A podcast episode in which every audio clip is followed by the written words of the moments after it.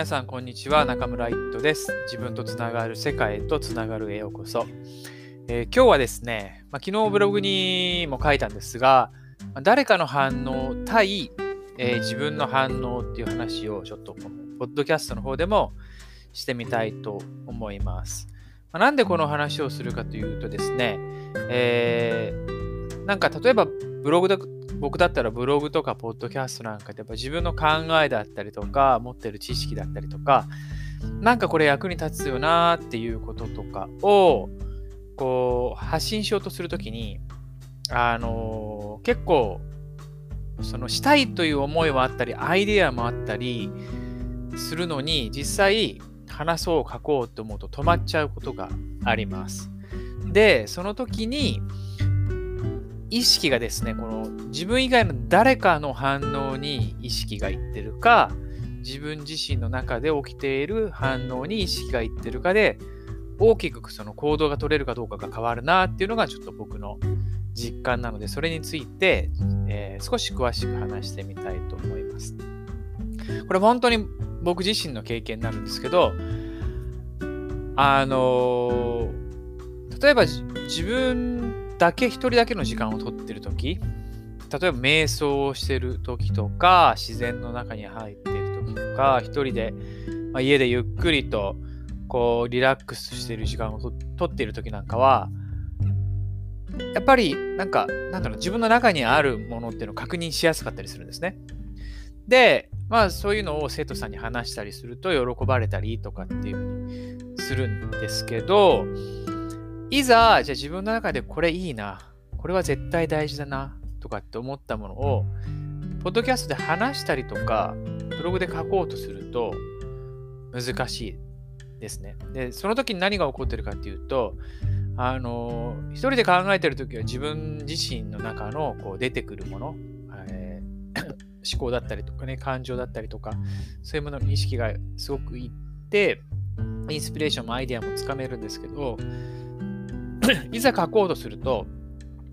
なんか、まあ、ポッドキャストなんて、ブログもですけど、誰が読んでるかわからないじゃないですか。だけど、その、まあ、誰が読んでるかわからないからこそ、誰が聞いてるかわからないからこそ、なんか反応が気になっちゃうんですよね。どれぐらいの人がまあ、そもそもね、全然続けてないんで、読者もリスナーも少ないんですけど、それなのに、どれぐらいの人読んでくれるんだろう、聞いてくれるんだろうというのが気になったりとか、いいねがつくのかなみたいなのが気になったりとかしちゃうわけです。なんか相手の反応の方に意識がいっちゃうんですね。なんかいい風に取ってもらいたいなとか、なんか読者増えないのかな、リスナー増えないのかなっていう風に言っちゃうんです。そうすると、あの自分以外の誰かの外側の反応に意識がいくとその前まですごくはっきりと捉えていた自分の考えだったりとかアイディアだったりとかインスピレーションがめちゃめちゃ薄れるというか何だったら途切れちゃう。そのとのつながりが途切れちゃってなんかもう何を書いてるのかわからなくなるというかもう借り物の言葉なんかどっかで読んだような アイディアとか書き方とかっていう感じでもう全然自分らしくなくなってくるし、あの薄っぺらくなってくるし、もう浮ついてる感じになるし、もう自分自身で話してても書いてても、なんか気持ち悪いし、なんか恥ずかしいというか、もう心地が悪い。全然しっくりこないっていう感じになっちゃいます。で、だったらまあ最初からね、まあ、自分自身としっかりこうつながってそのままで話せたり書けたりできたらいいんですけどやっぱなかなかそれが難しいんですよね。難しいなと思います。でなんで難しいのかって思うと、えー、ちょっとこれ僕の自分を観察して思うんですけどなんかあのー、子供の頃ってなんか興味があるこれやってみたい。僕はサッカーやってたり野球やってたりとかスポーツ球技好きでやってたんですけど、好きでやってる最初の頃って正直全然うまくいかないんですよ。あの、ボールもバットに当たらないし、サッカーのボールをリフティングするのもうまくできないし、左足で蹴れないしとかいっぱいあるんですけど、なんだろう、もっともっとなんかね、自分のぎ、なんかこう、なんだろう、上手くなることに集中してた感じがします。なんか、自分の体の感覚とすごくつながって、それをこうどう、それをこう、うまくコーディネートできるようになることをこの方に夢中になっていてじゃそれが試合でどうなるかとか相手にどう見られるかっていうことだから周りの人の自分以外の人の反応をあんまりやっぱ気にしなてなかったんですよね。子供の頃。だからまあ夢中になるってそういうことだと思うんですけど。でただ大人になってくるとやっぱりそのなんだろうな。まあこれ試合で勝つとかね。その結果を出すとかね。で 相手の反応いい反応を得るとかね。みたいななんかどんどん外側に外側に意識がいくようになってしまってで大人になってから最初に何か新しいことやろうとするときって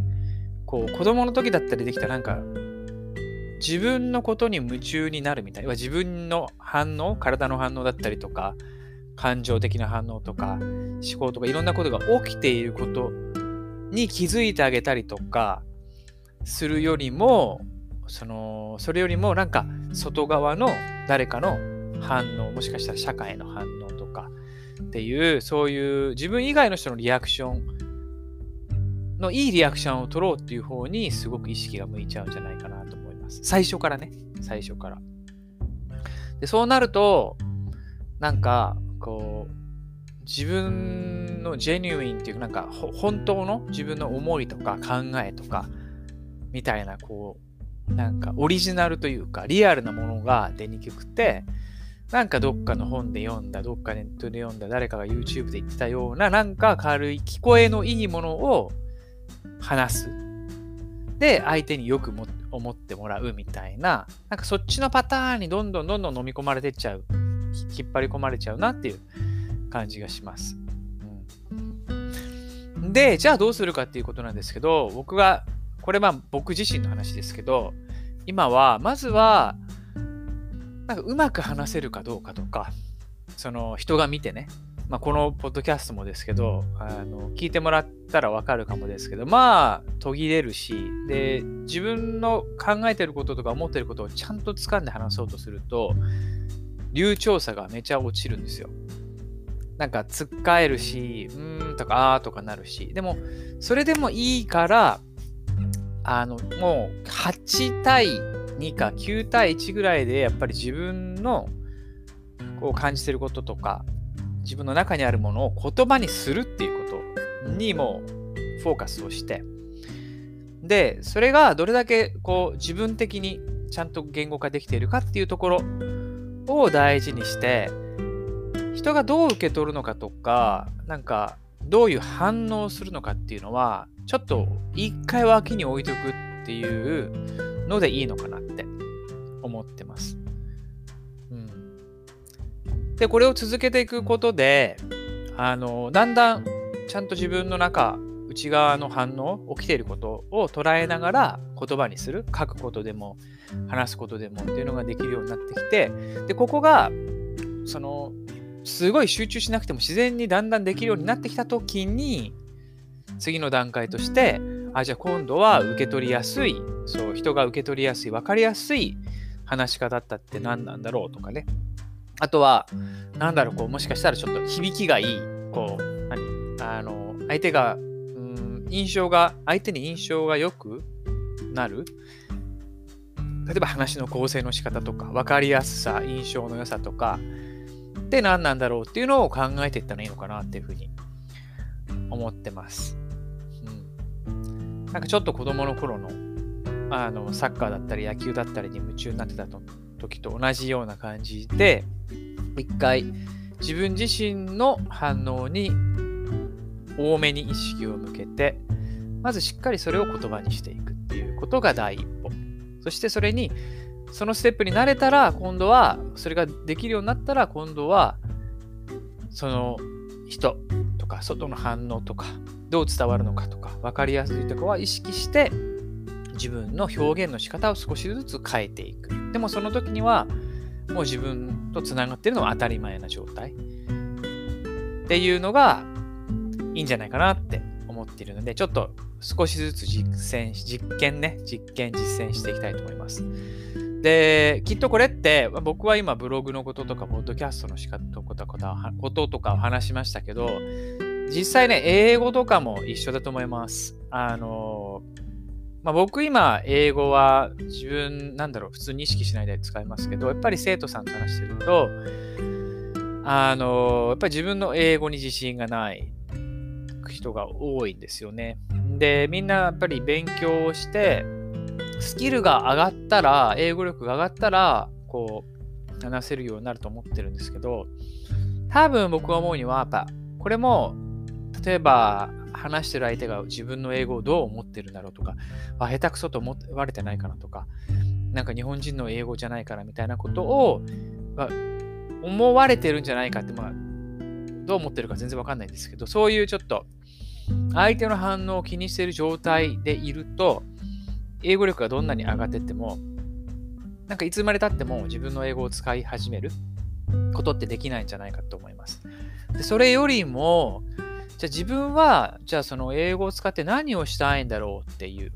ことに意識を向けて、自分の中のそのやりたいこととかね、に意識を向けてあげて、あとにかく自分のこの思いを伝えたいっていう、それが自分の中で起きてることだったら、もうそこに集中してあげて、それを行動に移してあげる。っていうのも下手くそな英語でも、どんなに下手くそな英語でもいいので、それをしてあげるっていうところをやっているうちに、だんだんこう自分の考えを述べたりとか伝えたりを感じてることとか思ってることを表現することがあの例えばどんなに下手な英語でとしても恥ずかしくなくなってきてで自分のことを表現するのは当たり前になってきてっていう時に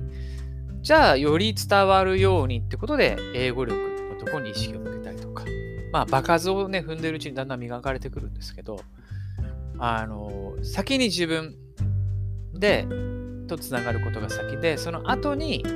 じゃあ人とつながるために何を磨いたらいいのかっていうのを考えていけばいいのかなっていうふうに